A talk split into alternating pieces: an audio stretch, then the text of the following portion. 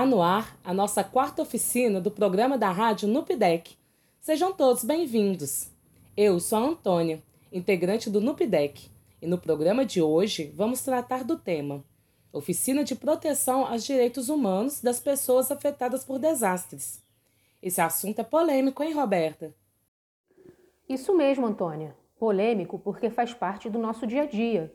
Me diz aí, Antônia, você já ouviu falar dos direitos humanos? Roberta, já. Ouço muito nos jornais quando acontece algum crime e dizem que violaram os direitos humanos do suspeito, ou quando falam das pessoas que moram nas ruas, que seus direitos não estão sendo respeitados. Existem vários comentários sobre isso, né? Da forma como falam, parece até que os direitos humanos só protegem as pessoas vulneráveis ou erradas. É mesmo, mas isso acontece quando as pessoas não sabem que os direitos humanos são para todos. E geralmente só percebemos a violação dos direitos quando acontece algo fora da normalidade, que nos abala ou nos deixam inconformados. Hum, faz sentido. Várias situações assim causam o maior reboliço, não é mesmo?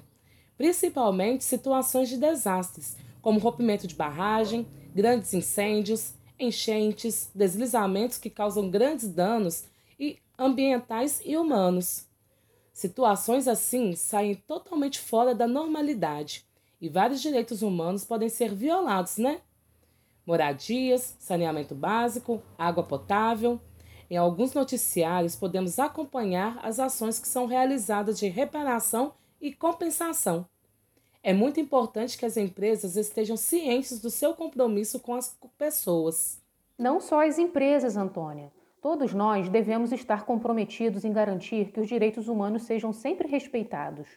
Em uma situação de desastres, como você disse, várias coisas podem acontecer. É muito importante que todos os órgãos envolvidos, empresas, prefeituras, ONGs, voluntários, estejam comprometidos em garantir uma ajuda humanitária assim como a dignidade da pessoa que está passando por essa situação difícil. Imagina só se não existissem organizações que apoiam ações de resposta em um desastre. As ações emergenciais são essenciais nesse momento e devem ser realizadas com cuidado para não causar danos maiores, como deixar de garantir o direito das pessoas. Vejo que quando acontece um desastre, as pessoas estão dispostas a ajudar com doações sendo voluntários nos abrigos e na região que foi afetada. Imagina o trabalho de logística humanitária para separar os itens que são doados. Olhando validade, o lacre, o estado das roupas, tudo isso para que as pessoas afetadas nesse momento não recebam coisas que não servem para elas. É verdade. Quando acontece uma mobilização dessas, nem sempre as pessoas sabem que existem regras para serem voluntários e critérios na hora de realizar as doações. Tudo isso para garantir a integridade e dignidade das pessoas afetadas. O que ajuda muito nesse processo são os canais de informações, que devem utilizar os meios de comunicação para direcionar as doações e conscientizar a população sobre a importância da ajuda humanitária. De modo geral, a informação é muito importante para a cidadania, não é mesmo? Quanto mais as pessoas estão informadas, mais consciência de classe e poder de reivindicação elas têm. É isso mesmo. Por isso, devemos disseminar as informações, lutar a favor dos nossos direitos para combater todas as formas de discriminação. Roberta, no NUPDEC fazemos isso, né?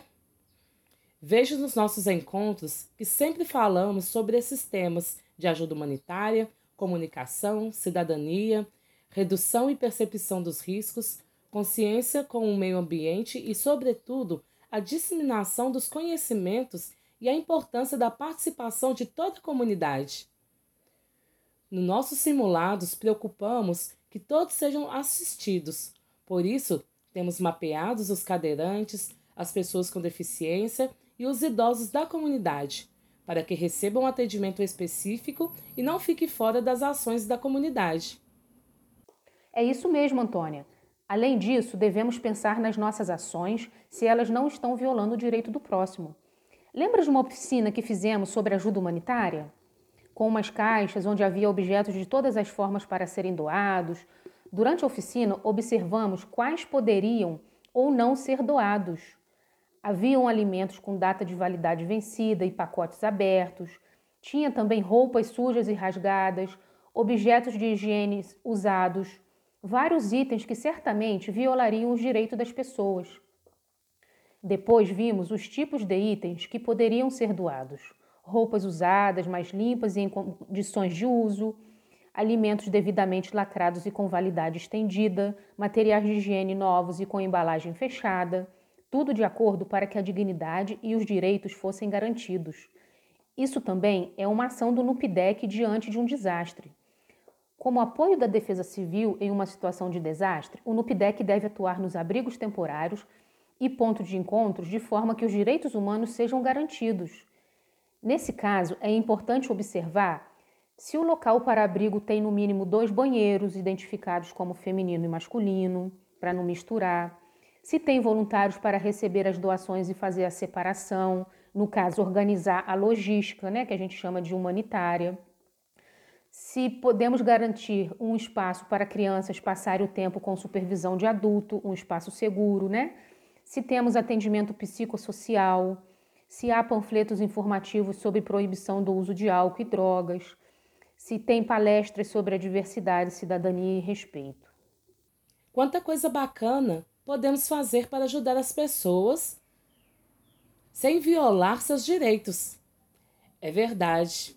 Devemos sempre observar nossas ações para proteger o próximo. Que bate-papo bacana tivemos hoje, hein, Roberta? ensinamentos que levarei para a vida toda. Foi muito bom mesmo, Antônia. E fiquem ligados, amigos e amigas do NUPDEC. No nosso próximo programa, vamos falar sobre a memória do desastre. Até a próxima, pessoal! Obrigada, Roberta. Até a próxima. Tamo juntos!